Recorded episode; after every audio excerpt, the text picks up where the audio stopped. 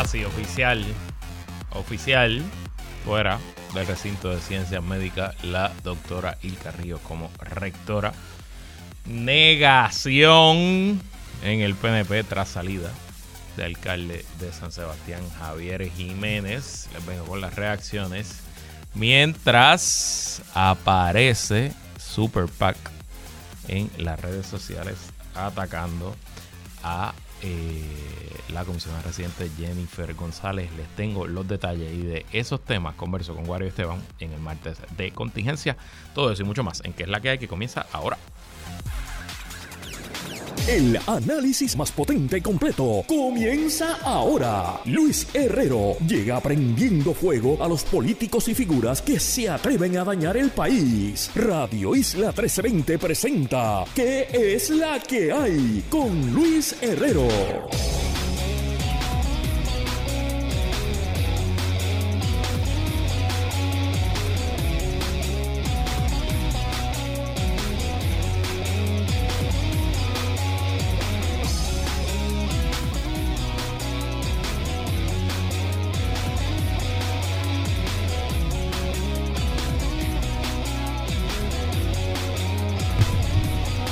Muy buenas tardes, bienvenidos y bienvenidas a ¿Qué es la que hay con Luis Herrero por Radio Isla 1320? Hoy es martes 26 de septiembre del 2023. Estamos en vivo y en directo para todo Puerto Rico por el 1320 AM y su cadena para el mundo a través de radioisla.tv, nuestra aplicación para teléfonos Radio Isla Móvil y en facebook.com diagonal Radio Isla TV. Yo soy Luis Herrero y como siempre les invito a que me sigan en todas las redes sociales como L Herrero y recuerda que este programa lo puedes escuchar en su formato podcast. Búscalo como qué es la que hay en tu aplicación de podcast favorita para que me escuches cuando a ti te dé la gana y qué es la que hay de que vamos a hablar hoy. Junta de síndicos de la UPR despide oficialmente a doctora Ilka Ríos, pero la doctora deja una sorpresita en su salida. Negación en el PNP tras salida de alcalde de San Sebastián, Javier Jiménez.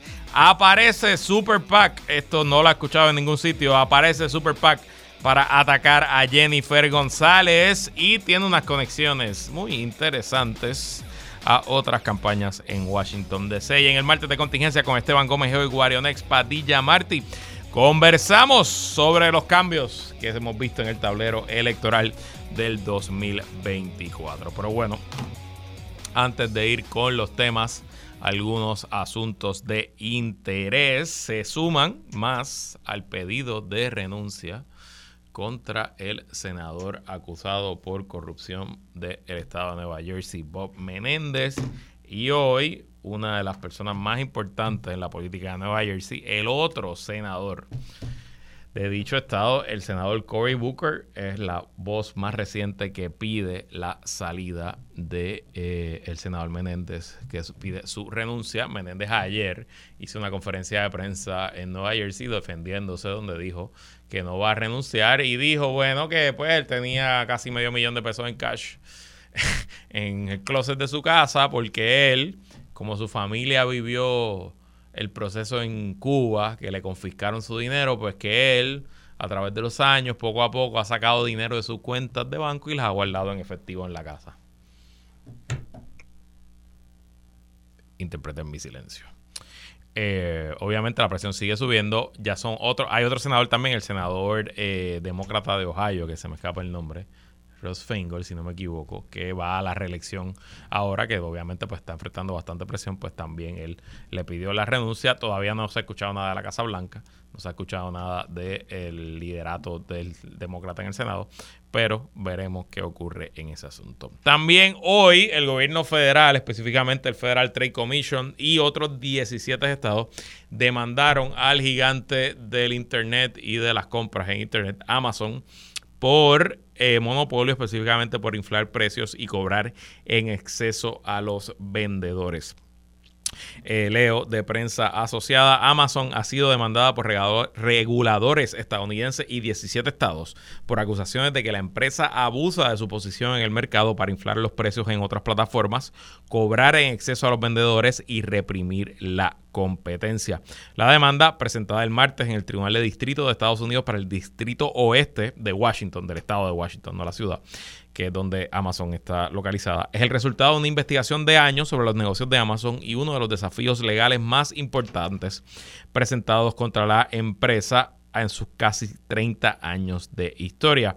Según un comunicado de prensa enviado por la agencia, la Comisión Federal de Comercio y los estados que se unieron a la demanda piden al tribunal que emita una orden judicial permanente que según dicen prohibiría a Amazon seguir con su conducta ilegal y aflojaría su control monopolístico para restaurar la competencia. Específicamente de qué está acusando el gobierno a Amazon y cuáles son esas supuestas prácticas monopolísticas.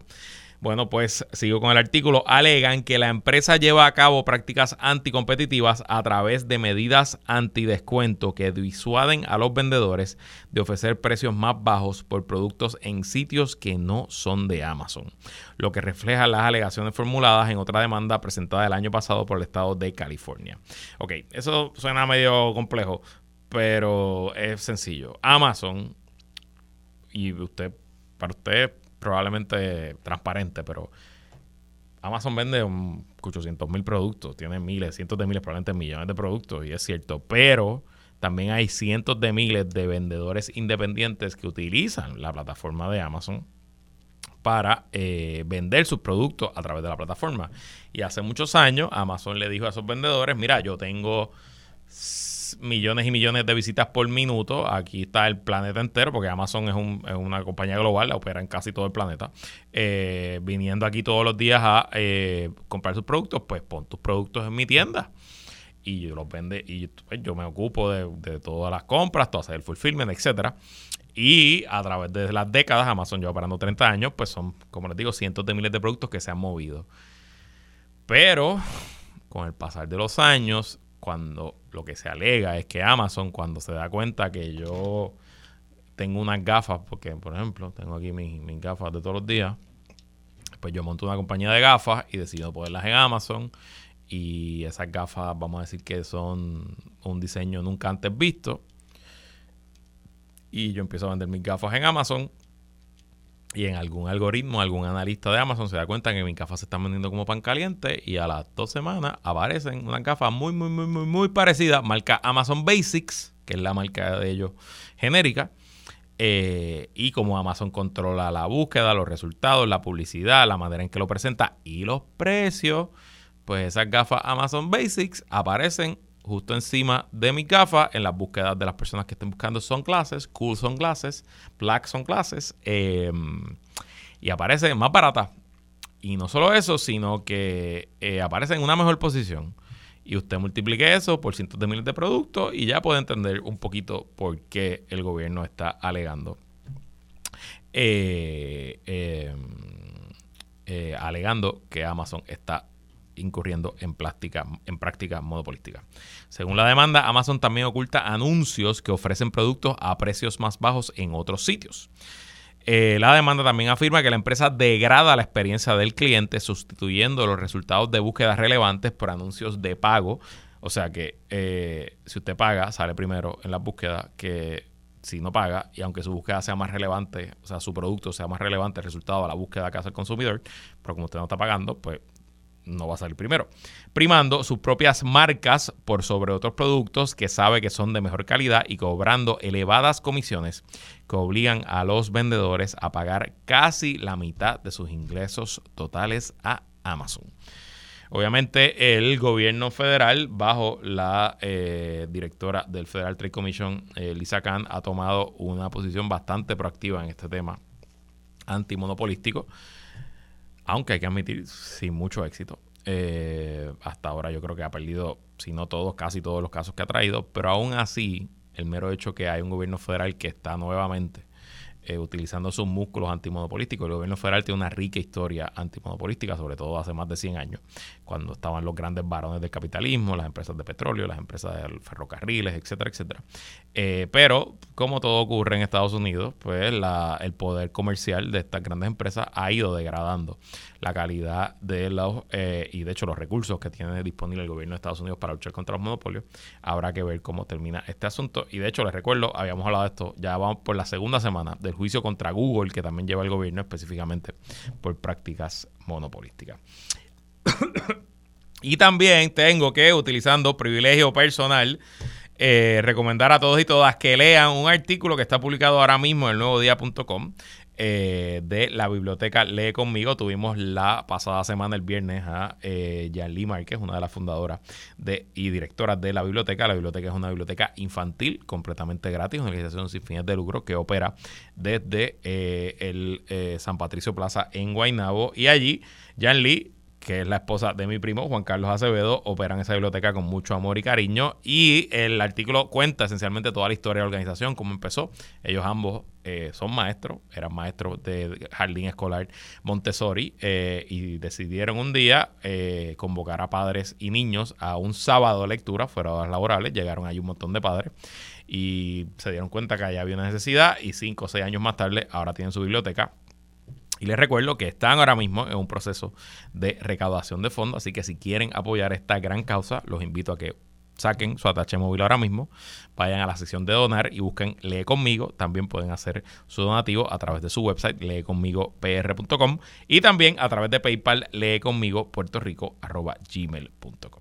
Bueno, como les dije, oficialmente la Junta de Síndicos, luego de que la eh, rectora de Ciencias Médicas, doctora Ilka Ríos, se negara a renunciar tras eh, que el presidente Luis Ferrao se la pidiera, le pidiera la renuncia. Bueno, pues hoy, leo del nuevo día, la Junta de Gobierno de la Universidad de Puerto Rico avaló este martes la destitución de Ilka Ríos Reyes como rectora del recinto de ciencias médicas mediante un referéndum electrónico que se circuló entre sus miembros, confirmó el nuevo día. Con 10 votos a favor, el organismo universitario decidió que la doctora ya no ocuparía el cargo por lo que el paro estudiantil en el recinto de ciencias médicas culminó esta misma tarde.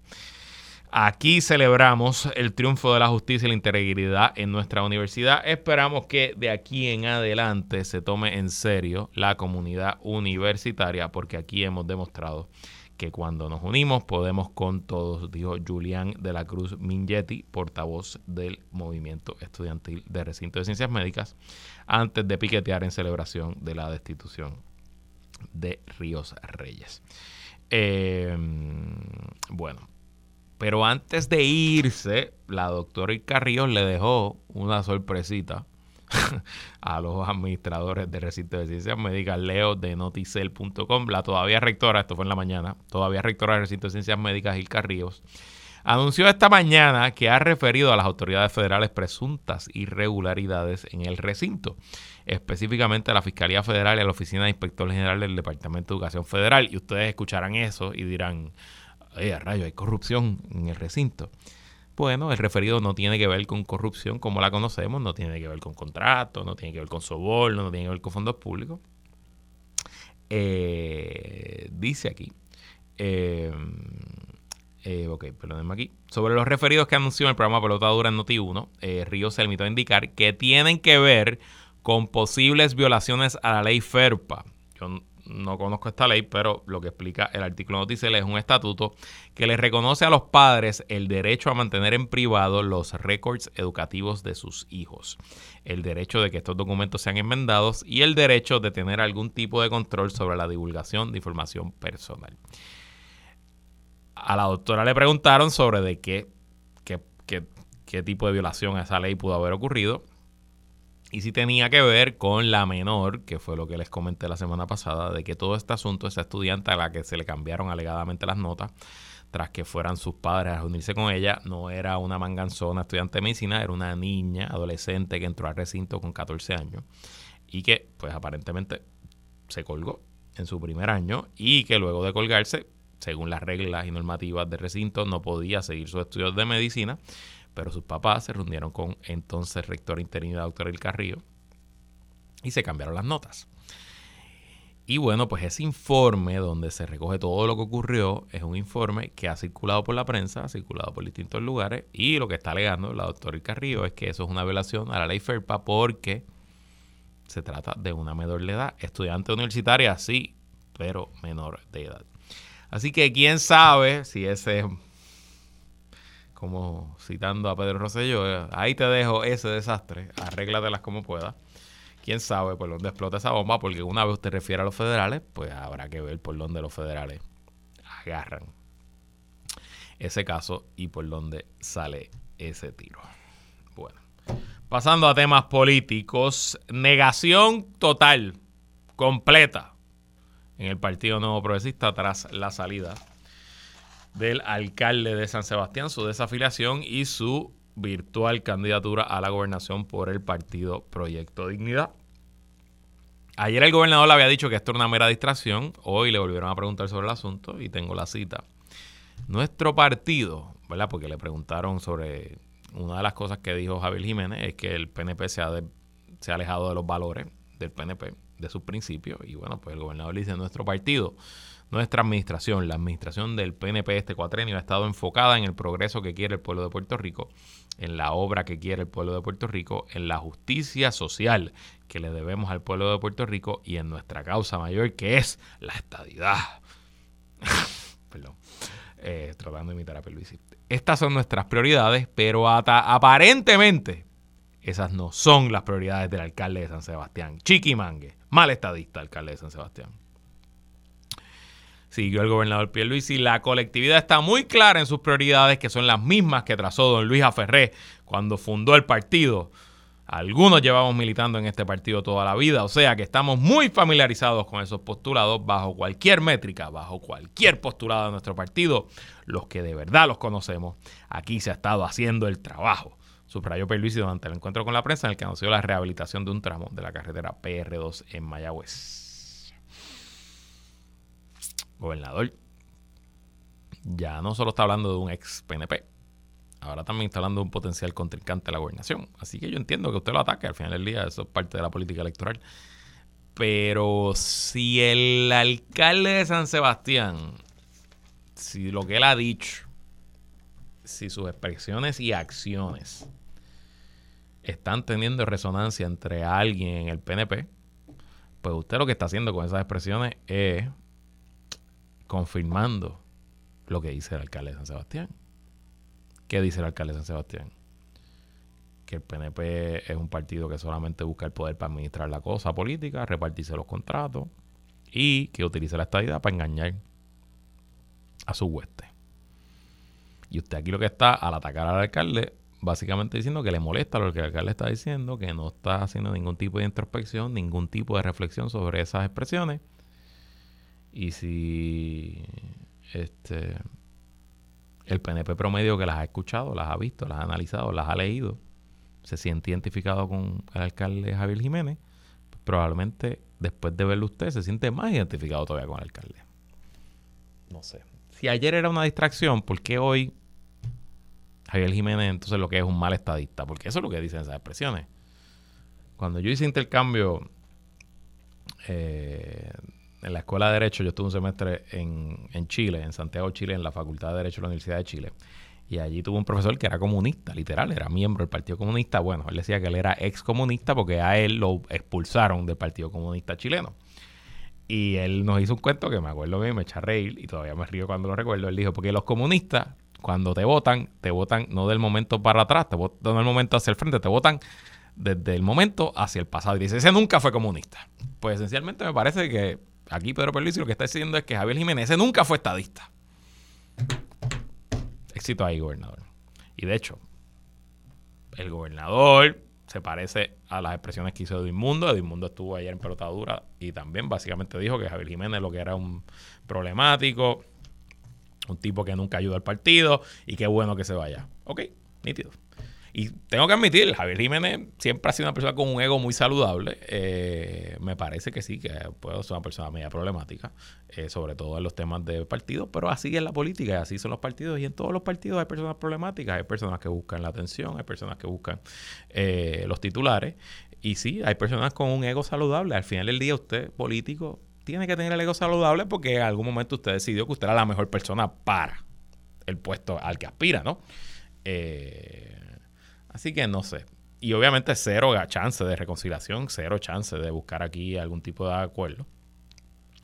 Y de nuevo, están empujándolo a que, al, a que el abrazo que le va a dar el Proyecto de Dignidad sea aún más fuerte y que personas que piensen como él se sientan igualmente abrazados por el partido Proyecto de Dignidad.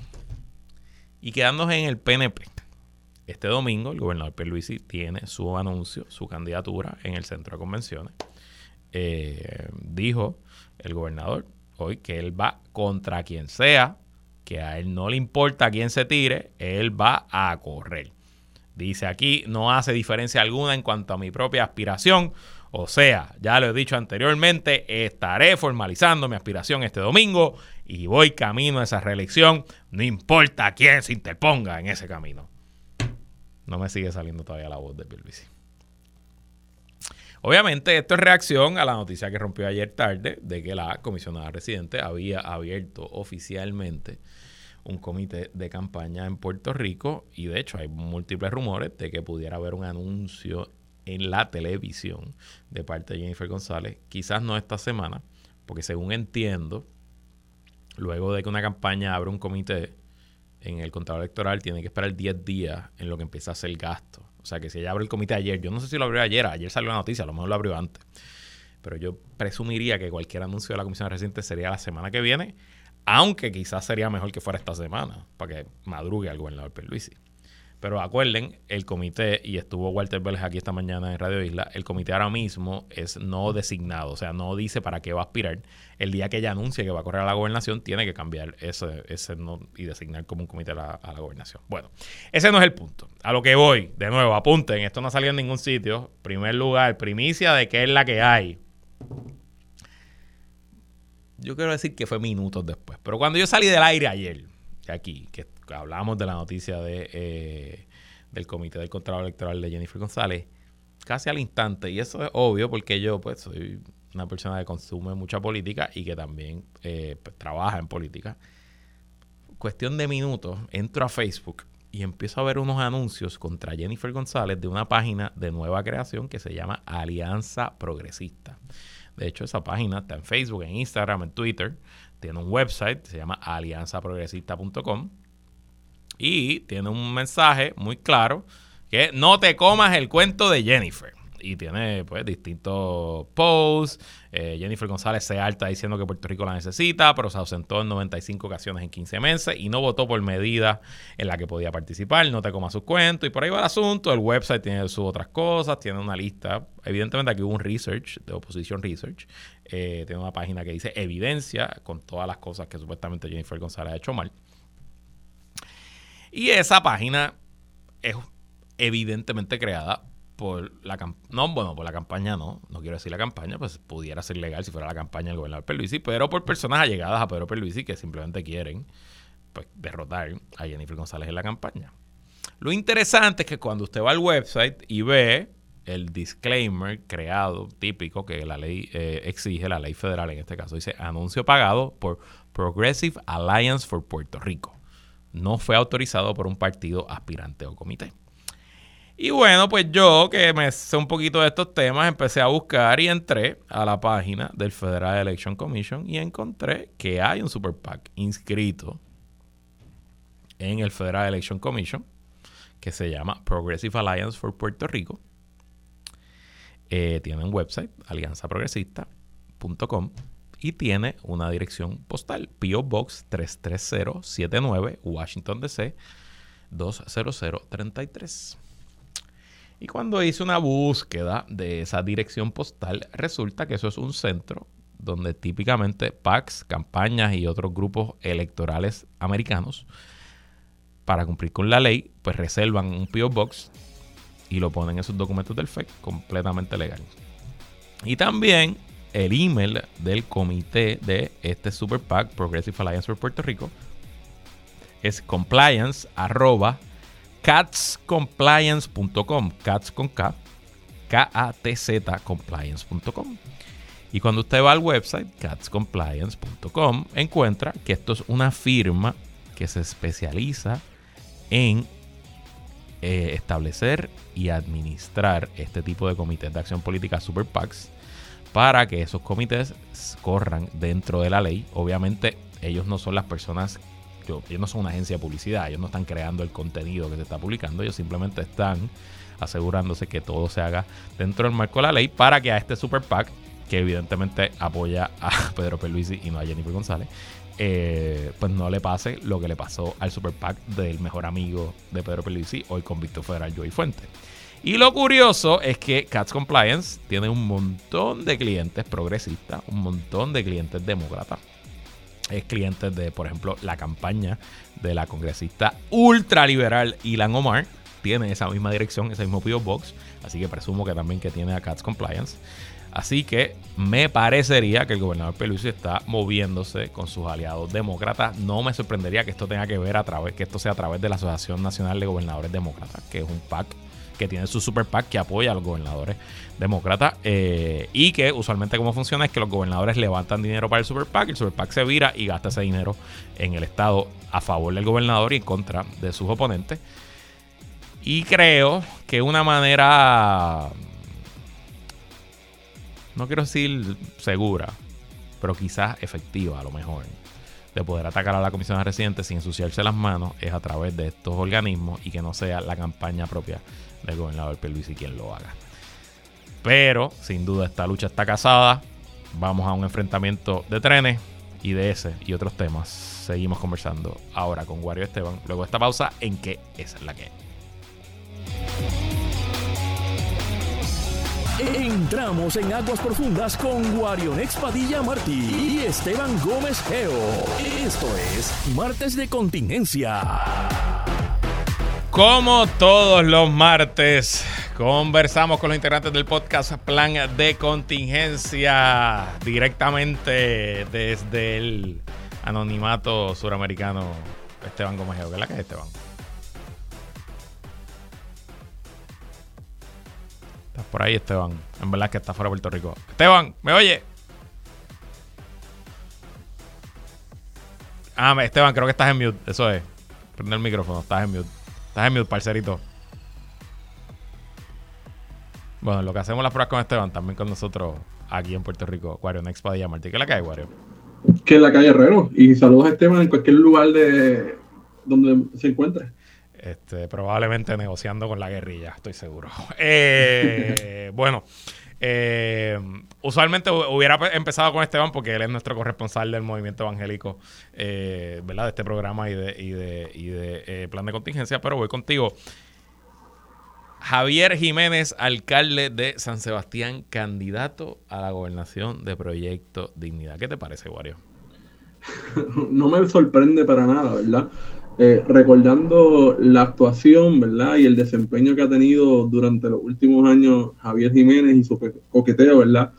Con sectores de la derecha y de la extrema derecha. Recordemos su posición durante, durante la pandemia, pero incluso recordemos su posición durante el verano del 2019, que fue una voz bastante firme eh, contra la figura de, Ricardo Rosselló.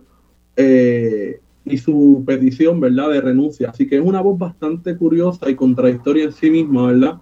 Eh, pero que ciertamente sabemos que en términos sociales es una persona extremadamente conservadora que tiene unos coqueteos con estos sectores eh, que pretende eh, representar Proyecto Dignidad. así que a mí no me sorprendería que en algún momento, ¿verdad?, haya algún tipo de anuncio público, ¿verdad? Eh, y que yo creo que no se puede minimizar porque hay que recordar que ya en el pasado hemos tenido eh, rupturas dentro de los partidos, principalmente del PNP, con figuras que han sido alcaldes importantes y que eventualmente han terminado fundando eh, partidos políticos o, o, ellos mismos, ¿verdad? pasándose a otros partidos políticos y las consecuencias han sido difíciles, ¿verdad? Particularmente con, el PNP, pensando sobre todo eh, en Padilla, ¿verdad? En Padilla, eh, y su partido Renovación, eh, que ciertamente pues significó una amenaza particularmente para el PNP por haberlo subestimado. Así que ciertamente yo sé que hay mucha especulación y hay unas, hay, una, hay unas palabras del alcalde, ¿verdad? Todavía no es algo concreto, la erradicación de candidaturas empieza en diciembre, así que todavía faltan unos meses, pero ciertamente eh, algo que no se debe de minimizar si fuera, si fuera cierto. Ok, creo que tenemos a Esteban. Esteban, ¿estás por ahí? Estamos aquí, estamos aquí presentes. Saludos, saludos Luis, Wario, a todo el mundo que nos está escuchando. Saludos. Bueno, ya hablamos un poquito y, y, Wario nos dio el contexto histórico de eh, la movida de, Javier Jiménez, alcalde de San Sebastián. ¿Cómo ha reaccionado la hueste, la hueste dignidad, de dignidad? ¿Cómo, cómo están esos chats eh, del movimiento evangélico tras este potencial candidato a la gobernación? mira, Luis, hasta ahora está todo callado. Nadie ha mencionado nada. Sin embargo, nosotros en este programa hemos hablado mucho de cómo para nuestra generación hay una crisis de representatividad, ¿verdad? Y sin embargo, hay otro sector en Puerto Rico, el sector conservador, ha creado muy efectivamente en espacio de un año y medio también una crisis de representatividad dentro de los partidos tradicionales. Tanto así, pues, que se está hablando entonces de una casi una secesión de parte del alcalde de San Sebastián del Partido Nuevo Progresista. Mira, eh, yo creo que fue hoy que salió publicado un artículo, oye, y esto no es un endoso político ni nada, ¿verdad? Un artículo de Rafael Bernabe sobre la campaña de la novísima derecha. Claro, él lo está vinculando más bien ya este, a, Victoria Ciudadana como contraparte a la novísima derecha en Puerto Rico. Pero de aquí lo que yo me llevo de esto es que no solamente estamos hablando en estas cuestiones de proyecto de dignidad y las posiciones del alcalde de San Sebastián. Este, no estamos hablando del conservadurismo de siempre, ¿verdad? Y de, y de el buen gobierno, y de los valores familiares, etcétera. Ya se está hablando de política pública y cómo se va a hacer política pública y vamos viendo cómo este nuevo nueva derecha puertorriqueña se está alineando hacia un tipo de anarcolibertarismo eh, directamente copiado de sectores de derecha de los Estados Unidos, ¿verdad? Y a mí me resulta muy curioso cómo ellos van a reconciliar, ¿verdad? Este discurso de achicar el gobierno a toda costa eh, sin tener que rayar en quitar y destruir servicios esenciales a, personas de escasos recursos, ¿verdad? Como este, hablar de destruir esa red de seguridad social. Inclusive, cómo hablar entonces, ponerse a hablar en la palestra pública de cómo es buena idea recibir menos gobiernos federales o destruir el centralismo del gobierno federal, ¿verdad? ¿Cómo eso va a beneficiar a la gente? Pero están surgiendo unos discursos políticos que para mí son pésimos y atorrantes, pero bien interesantes que no se habían eh, eh, discutido antes en los movimientos conservadores en Puerto Rico, que solamente se habían este, eh, limitado a hablar de la familia y de los valores y el aborto y este tipo de cosas. Así que se está abriendo un nuevo campo de batalla aquí en Puerto Rico respaldado, ojo, por unos super PACs, unos Political Action Committees de extrema derecha de los Estados Unidos.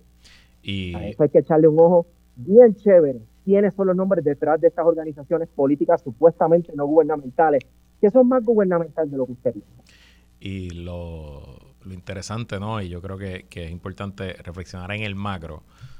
Yo soy de la teoría, y la he dicho en el podcast varias veces, de que desde que entró promesa, Puerto Rico, la política puertorriqueña pasó un momento post-estatus y que las razones de los partidos tradicionales de existir era verdad la ideología de estatus y que eso cada vez es menos importante a la hora de aglutinarse como colectivo. Y me parece que en la izquierda tenemos al movimiento de Victoria Ciudadana como evidencia de eso y en la derecha tenemos a, a Proyecto Dignidad como evidencia de eso que no tienen problema ambos los dos partidos que menciono de tener líderes de todas las ideologías de estatus como líderes prominentes. Y podemos pensar en, en, en, eso, ¿verdad? Eh, y creo que sin esa parte de la ecuación, pues no, no funcionarían ninguno como colectividad política. Y les pregunto, Vimos ayer a Tomás Rivera Chats dedicar un Buenos Días Puerto Rico donde le dice hermano y campeón a Javier Jiménez después de que se va del PNP, muy diferente al tono a cómo trata al resto de las personas a las quien le dedica el Buenos Días Puerto Rico. Hoy escucharon algo, no sé si vieron que el gobernador esencialmente dijo que Javier Jiménez pues es un mal estadista, dijo pues nada, pues whatever, que se vaya. Edwin Mundo dijo que también, que era un mal PNP. ¿Qué les ha parecido en general la reacción del PNP a este anuncio, Wario?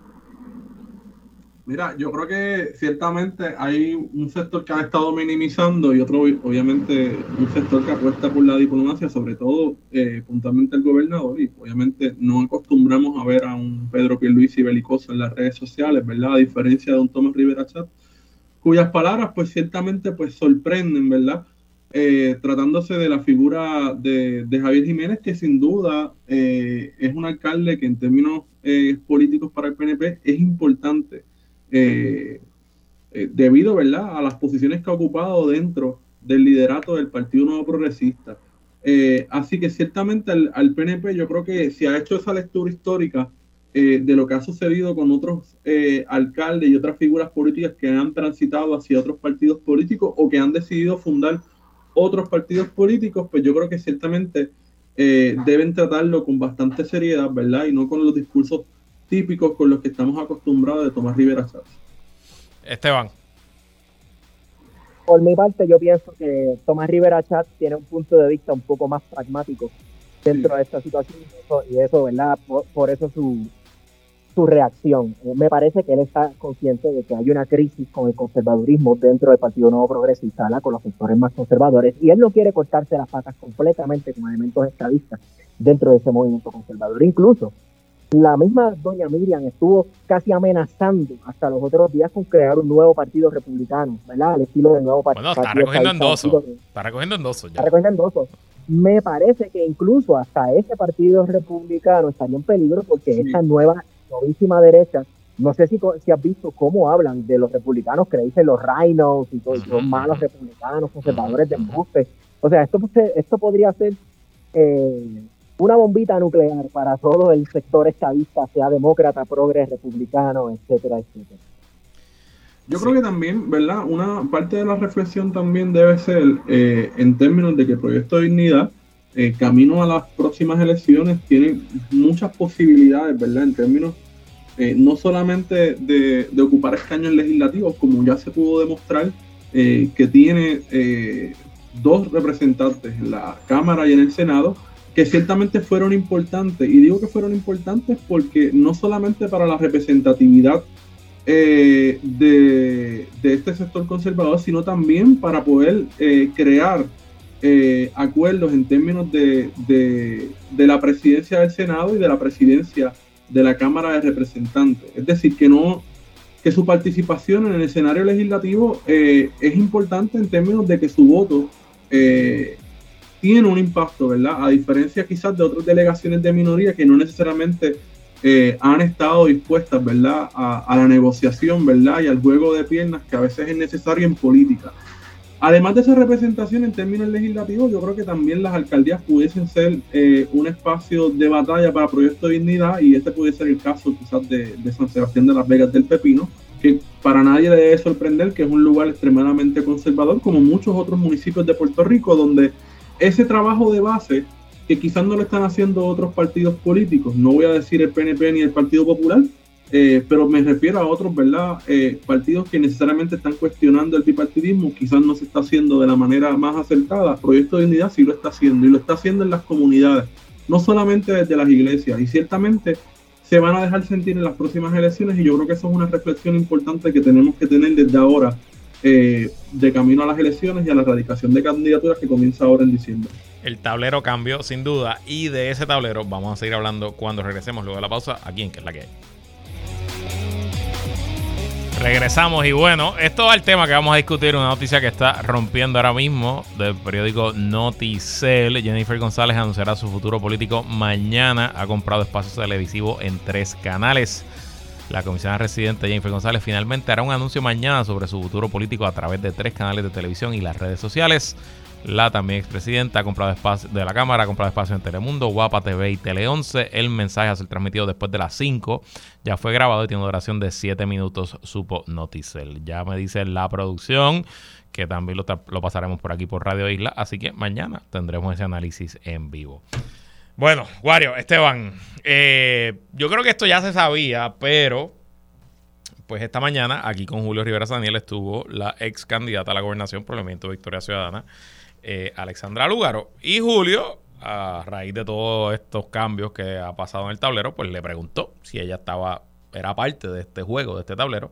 Escuchemos lo que dijo. Julio, nosotros yo creo que nos tuvimos una conversación hace unos tres años cuando le dije que me iba a retirar del escenario político electoral y, la realidad es que yo creo, primero, que, sigo con el mismo deseo de ayudar a mi país. Yo amo este país, me quiero quedar en él y sé que para quedarnos en él tenemos mucho que hacer desde todos nuestros espacios, incluyendo el mediático. Yo creo que para que haya una victoria electoral, que es al final del día lo que cambia las cosas, porque son los que toman las decisiones, hay un trabajo educativo y de llevar información fidedigna que hay que hacer primero. Así que yo quisiera trabajar desde otros espacios para, para adelantar también una obra de país que es importante. Eh, si me veo un futuro en un escenario político electoral, pues eso todavía no lo sé, pero en este tablero del 2024 les puedo asegurar que no voy a estar. En ese tablero del 2024 les puedo asegurar que no voy a estar. Bueno, malo, indiferente, si Alexandra Lugaro no participa en la rumorada Alianza Patria. Esteban. Lo mejor que le puede pasar al Partido de Historia Ciudadana y a la supuesta tal llamada Alianza Patria, parece que va. Nada personal, no porque ya se llama la persona, etcétera, pero Victoria Ciudadana no fue, y esto lo habíamos dicho desde el principio, desde la fundación, no puede convertirse, no podía convertirse en el partido de Alexandra Lugar. Y claro, ella es una persona bien aglutinadora, llama mucho la atención para bien y para mal en los medios, digo, para bien o para mal en los medios, ¿verdad? Tiene tantos seguidores como tiene críticos. Eh, sin embargo, eh, los movimientos de pueblo son de pueblo, ¿verdad? Eh, y no creo que se deba estar apostando nuevamente a esta última esperanza, la última de las mojicanas o algo así, para obtener una victoria electoral o para alcanzar algún tipo de poder político. Yo creo que lo que toca para el panorama del 2024, ¿verdad? Es, sí, ella bien lo dijo, mucha educación política. Mucha educación política. Porque si ustedes piensan, el ciclo electoral 2020, eh, ahí murió la verdad en este país, ¿verdad? Y comenzamos la época, la era de la posverdad. Eh, ustedes están equivocados. Ustedes se ponen a analizar estos discursos de la llamada novísima derecha o nueva derecha, o como le quieran llamar, están basados totalmente en no en reinterpretaciones, sino en total y totalmente mentiras burdas sobre lo que ha sido la izquierda en Puerto Rico, la izquierda en general, este, cuál debe ser la relación, si alguna, del ser humano con el sistema político, al gobierno, etcétera, etcétera. Sí es verdad que hace falta mucha educación política. Eh, no sé cómo lo haría Alexandra Lúgaro o desde dónde lo haría eh, Alexandra Lúgaro, pero bueno, eso es una situación que pues Alexandra Lúgaro pues, debe hacer contestar. Pero para cualquier mm, presente al poder y que apueste a la decencia y a no hacer, a no ser unos engañadores embusteros, me parece que deben apostar a la educación política y hablarle bien claro a la gente. Wario. Mira, definitivamente yo creo que ya una de las cosas de las que adolece la política puertorriqueña, particularmente el partidismo, es la, la necesidad que se ha creado, falsa, a mi opinión, ¿verdad?, de tener una figura mesiánica o salvadora, o salvador, ¿verdad? Que ha sido la mayoría de los casos. Y yo creo que en ese sentido, eh, el retiro de la política de Alessandro Lúgaro fue un favor, ¿verdad? Para, para Victoria Ciudadana. Y que se mantenga, ¿verdad? Desde esa distancia. Pero ciertamente también critico, ¿verdad? En ese sentido, la necesidad de esa figura eh, salvadora, como si fuese casi eh, un Jesucristo en nuestros tiempos que se busca construir, ¿verdad? Para, para la necesidad de ganar las elecciones. Y el panorama político, ¿verdad? Eh, puertorriqueño ciertamente se encuentra en una encrucijada. Tenemos un Partido Popular que cada vez más está en la derecha social, eh, un PNP que como muy bien sabemos no solamente está jugando con la derecha, sino también con los sectores más conservadores de esa derecha. y tenemos unos sectores del, del, del progresismo, tanto del Partido, partido no, Independentista, y de y de Movimiento de Victoria Ciudadana que todavía no han concretado muy bien, ¿verdad? ¿Cuál va a ser la, concertación de camino a las elecciones de 2024, pero que ciertamente eh, apuestan, ¿verdad?, al progresismo. Eh, yo creo que ya Alessandra Lúgaro cumplió su cometido de probar, ¿verdad?, de que el bipartidismo se encuentra en crisis, ¿verdad? Lo vimos en el 2016 y lo vimos ahora en el 2020. Eh, pero más allá de eso, yo creo que sería, sería volver a, repetir los mismos patrones de los que se criticó desde, desde ese sector, ¿verdad?, que representó Lugaro, del bipartidismo, ¿verdad?, del caudillismo. Yo creo que muy bien hace ella, ¿verdad?, en mantenerse clara de que no va a volver a la política. Bueno, creo que sus opiniones están bastante claras. Yo en lo sustantivo estoy de acuerdo con ustedes. En lo electoral siento que una papeleta de Almao Lugar o Manuel Natal en San Juan hubiera sido la papeleta más fuerte de eh, la alianza. Pero bueno, ya eso no está sobre la mesa, así que veremos cómo se concreta. Esteban Gómez Geo, ¿sigue pasándola bien? saludos, saludos Herrero, gracias. De hecho, saludos desde la Quinta de Bolívar. Qué bien, buen sitio, buen sitio. No hagan nada que yo no haría. Wario Next, Padilla Martí. Cuídate mucho. Gracias por la oportunidad, Herrero. Bien, cuídense y nos vemos el martes que viene. Y hasta aquí esta edición de ¿Qué es la que hay con Luis Herrero? Como siempre, agradecido de su sintonía y patrocinio. Quédense con nosotros, la mejor programación y análisis de la radio puertorriqueña continúa en Radio Isla 1320. Lo próximo, el informe del tiempo con su Heli López Belén. Hasta mañana.